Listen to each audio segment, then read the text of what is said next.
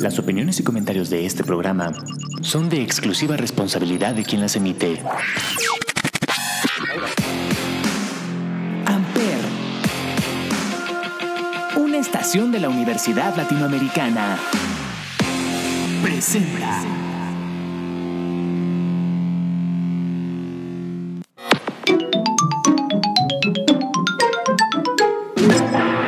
Welcome back, sir. All systems for gaming will be prepared in a few minutes. For now, feel free to grab a cup of coffee and have a good day.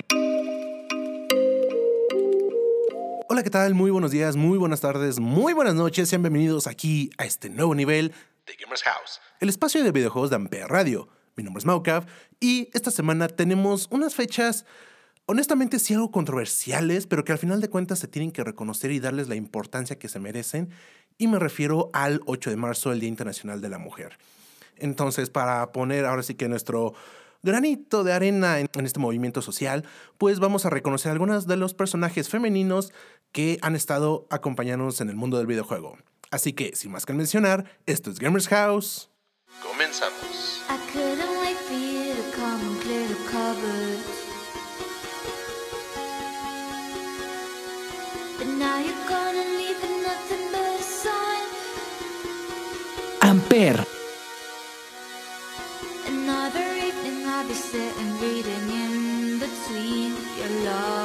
Lines. Because I miss you all the time.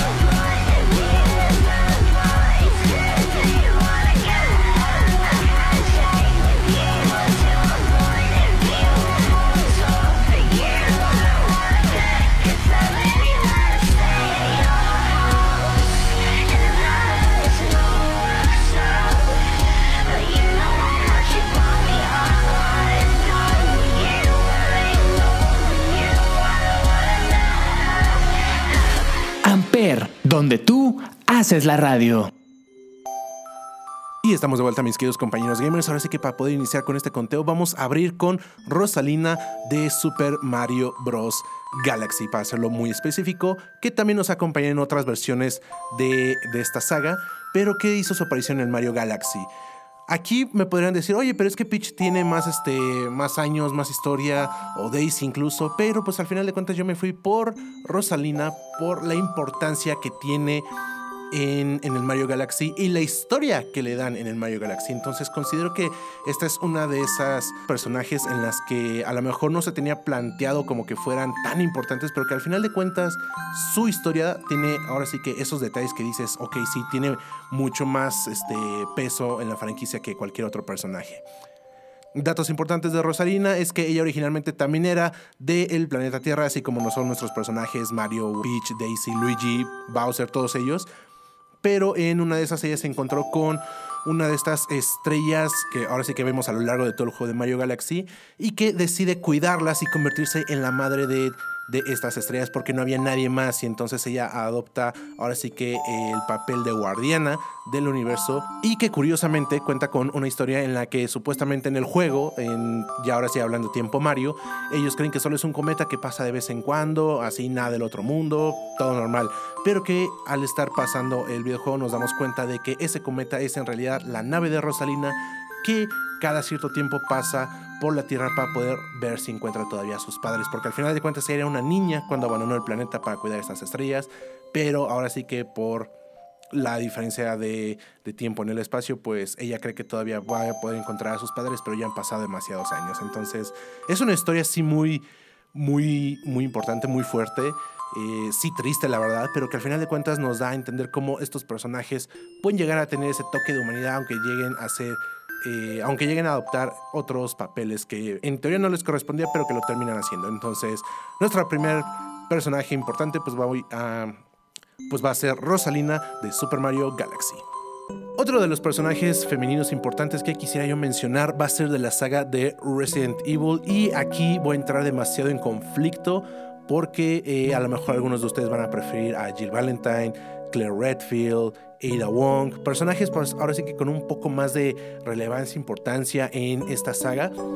Pero yo me voy a ir por Rebecca Chambers, porque originalmente eh, yo, no, yo no lo voy a negar, eh, a mí se me llegó a ser un poco más realista la forma en la que ella actuaba. Sí, al final de cuentas terminaba siendo una novata y que pues era su primera misión en campo y que pues terminó siendo ahora sí que una de las sobrevivientes de Raccoon City y del incidente en la mansión. Así que considero que nada más por esos detalles, pues ahora sí que llega a tener este toque de, de, importancia sobre las demás. Porque, o sea, Jill, pues ya sabíamos que tenía ahora sí que un adiestramiento importante, pasó por muchas cosas. Eh, Claire Redfield, pues igual fue entrenada por su hermano. Eh, también tenía una mentalidad, pues ahora sí que más dura, más firme. Ada Wong, pues sabemos que es esta mujer misteriosa que no, no, no, sabemos tanto de ella, pero que tiene un carácter ahora sí que fuerte. Entonces, son personajes que están hechos, diseñados desde un inicio para que tengan una cierta importancia. Y Rebeca no. Re Rebeca fue todo lo contrario. Ella la hicieron desde cero. La pusieron así como una una recluta normal que sí estaba ahora sí que en el equipo importante de los Stars, pero que al final de cuentas no dejaba de ser una novata y ser la más chica de, de, toda la unidad. Entonces, por todos esos factores y la forma en la que fue evolucionando el personaje después, aunque le perdimos la pista por muchos años y que regresó en la película de Resident Evil Vendetta, pues la historia y el trasfondo que ha tenido, pues sí es, termina siendo algo importante. Además, hay que tomar en cuenta que, al igual que el Jill Valentine, Rebecca es una de las pocas personas que se conoce que ha sido infectada con un virus y sobreviven. Sí, a lo mejor porque se administró el, el, antídoto a tiempo y todo eso, pero al final de cuentas no hay muchas personas que puedan presumir ese logro en Resident Evil. Entonces, como nuestra segunda mención honorífica para este conteo, pues sí, va a ser Rebecca Chambers de la saga de Resident Evil. Para nuestra tercera mención tenemos a un personaje que está, está complicado, la verdad. Eh, honestamente, ahora va a depender aquí la importancia que tú le des dependiendo de qué tan bueno o malo seas en el juego. Y no me refiero a cuestión de habilidad. Me refiero ahora sí que en tu persona, en tu actitud, en tu forma de, de llevar a cabo ciertas decisiones. Si te prefieres inclinar más por el lado de la bondad y de lo bueno y todo eso. O si prefieres ser una persona que prefiere ver a todos morir. Entonces voy a mencionar a Toriel de la saga de Undertale, este personaje que al inicio es como ese cliché de los videojuegos que te lleva de la mano, literal, en, el tutorial del videojuego y que pasando cierto tiempo pues ella te deja y llega un momento en el que tú te encuentras nuevamente con ella y tienes que derrotarla o no. Porque aquí Undertale se trata de eso, se trata de ver qué tan bien o mal puedes llegar a hacer las cosas y qué tanto vas a poder, qué tanto vas a permitir que tus emociones jueguen contigo. Eh, dependiendo de la decisión que tomes, sí va a afectar drásticamente el videojuego, pero si lo llegas a perdonar la vida, que es prácticamente lo que pues muy pocas personas hacen honestamente, porque sí, seamos sinceros, todos odiamos los tutoriales, pero que aquí en Undertale lo hicieron de una manera ahora sí que diferente, dándonos esta figura materna, protectora. Sí, a lo mejor pues un poco con el diseño de, los personajes, de que pues, terminaba siendo una como vaca con orejas largas, como si fuera un conejo. Pero es el chiste de Undertale. No, no tenía así que sentido. Uno de los eh, enemigos es un esqueleto, entonces pues también no, no es como que nos podamos poner tan exigentes. Pero que al final de cuentas, esta figura materna que nos acompaña en el inicio del juego ya llega un punto en el que tenemos que enfrentarnos a ella o no. Y está bien, ambos de los dos casos depende ahora sí que la personalidad y las decisiones que tú vayas tomando como jugador, que vas a tener tu propio desenlace. Y eso está padre, que podamos tener ahora sí que nuestros nuestras propias historias de una manera por, ahora sí que más personal, pero que honestamente dejar a, a Toriel viva y que te siga acompañando en el videojuego, pues es un toque, es un toque lindo al final de cuentas. Entonces, pues sí, yo creo que Toriel es nuestra segunda. Así que pues en este caso yo considero que sí, Toriel es una buena opción para mencionar en este conteo de especial 8 de marzo. ¿Y qué les parece si ahorita que estamos mencionando a nuestro tercer personaje vamos a tomarnos un breve descanso para escuchar una canción y regresamos con más personajes importantes del mundo de los videojuegos aquí en Gamers House por Ampere Radio. No se despeguen, regresamos. Amper.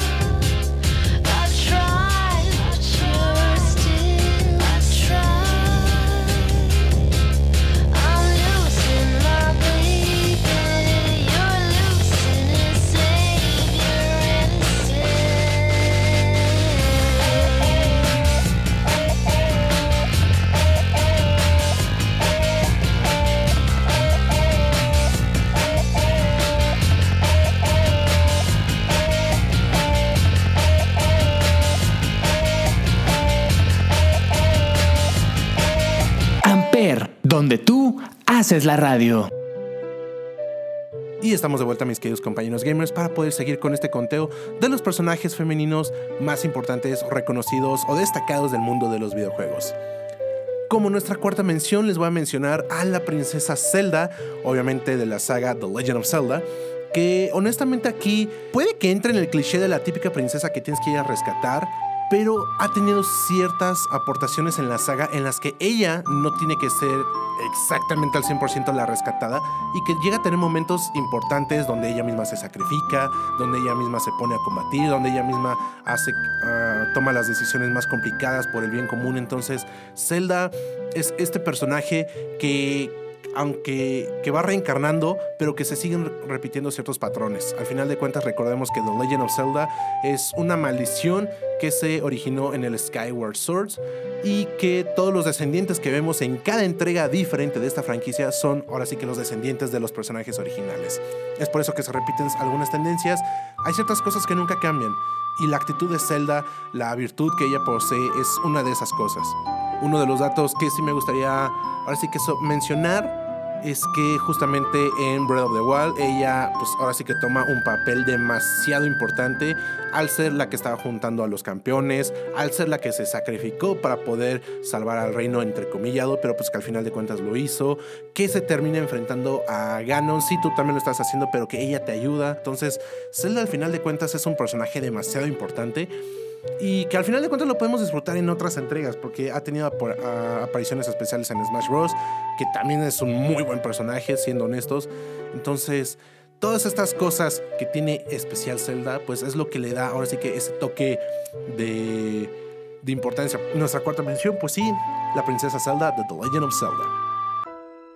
Y como quinta mención tengo a Cortana, esta fiel compañera del jefe maestro que tenemos ahora sí que en el universo de Halo y que la conocemos desde la primera entrega. Obviamente nos encariñamos con ella, crecimos con ella, vimos la forma en la que una, una compañera fiel puede caer en la locura y al final de cuentas vimos su final en Halo Infinite. Entonces, este personaje pasó por todo, pasó por los mejores momentos, por los momentos más complicados, pasó por momentos en los que no sabíamos si apoyarla o no. Y, de cierta forma la entendíamos. Ella al final de cuentas creó un vínculo con nuestro personaje eh, Master Chief John 117. Entonces, todas estas cosas creo que es algo que, que no debemos dejar pasar por alto. Al final de cuentas, Jones se quedó en Creo Sueño cuando terminaron los eventos de Halo 3 y Cortana seguía activa. En reposo, pero activa. Y es lo que nos duele cuando llegamos a Halo 4. Independientemente de lo que le hicieron a la franquicia, la historia de Cortana duele, porque es un personaje que estuvo con nosotros en muchas ocasiones, que hizo demasiados sacrificios, que prefirió salvar al jefe maestro antes de salvarse ella misma. Entonces ver cómo se está entrando en este modo de locura, cómo se empieza a deteriorar, es algo que nos duele. Y pues, obviamente lo que fue Halo 5 fue así como que ¡pum! Nos explotó la cabeza porque no nos esperábamos que Cortana fuera la villana. Y luego de repente nos dan Halo Infinite donde descubrimos que ya, ya acabamos con ella, ya está muerta. Entonces es así como que, no, ¿por qué? Al final de cuentas es doloroso ver a tus héroes caer y de cierta forma considero que estuvo bien esa opción de, de 343 de no mostrar ahora sí cómo es el, el final de Cortana porque siento que le da le regresa ese toque de humanidad que había perdido en Halo, en Halo 4 y en Halo 5 entonces estuvo bien, sí nos duele pero pues aún así tiene su lugar bien ganado aquí en este conteo. Y para tener nuestra última mención del día, les voy a traer a mi personaje femenino favorito de los videojuegos y me refiero a Samus Aran, nuestra fiel casa recompensas del universo de Metroid, en donde ha pasado por mucho, la verdad creo que es uno de los personajes que más ha sufrido eh, desde chica, tuvo que ver cómo su colonia, sus padres eran destruidos por los piratas espaciales, se termina listando ahora sí que en las fuerzas militares para tratar de traer orden, la terminan humillando, le dicen de cosas. Y al final de cuentas ve a sus compañeros y a su jefe de escuadrón morir lentamente, entonces Samus sí tiene un pasado demasiado doloroso, la raza que la había adoptado después de los acontecimientos en su colonia natal, eh, que fueron los Chozo, que le entregan su armadura, esta mítica armadura que todo mundo reconoce y que muchas veces confundimos con el Halo naranja. eh, pues al final de cuentas también nos enteramos después que esa raza también fue aniquilada. Entonces Samus es ese típico ejemplo en el que podemos decir que por más duro que te golpee la vida, por más cosas complicadas que te traigan, por más malos momentos que tengas, uno tiene que seguir siempre adelante. Y ojo, no estoy diciendo que a Samus no le duela nada de esto, porque como lo pudimos ver en Metroid Other M, un juego controversial, pero que al final de cuentas nos entregó un lado que no conocíamos de Samus, ya no era simplemente este personaje callado que no hablaba, que no, no, no veíamos sus reacciones, y que nos entregan ahora sí una historia que a lo mejor fue controversial, pero que nos acercó a ese lado humano de las personas.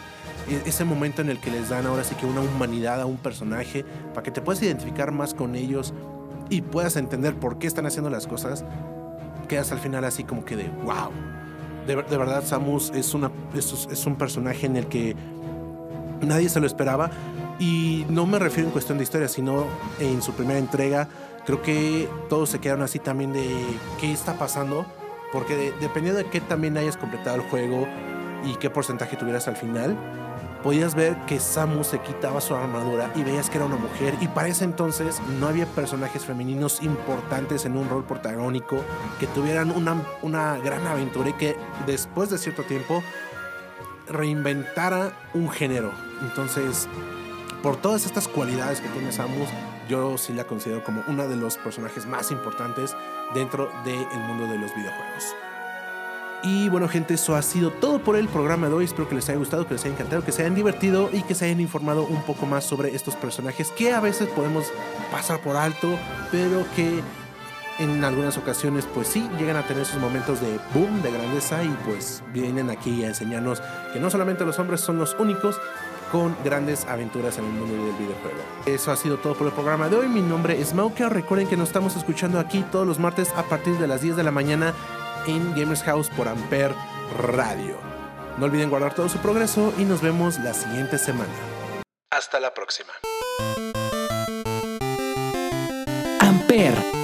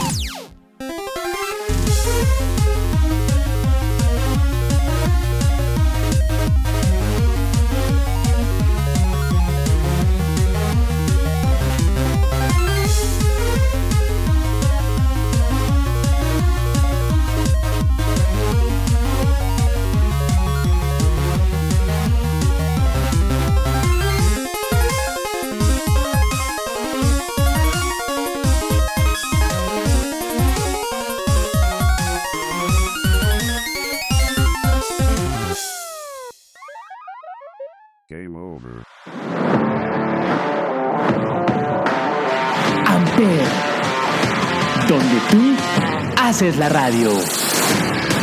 Presentó.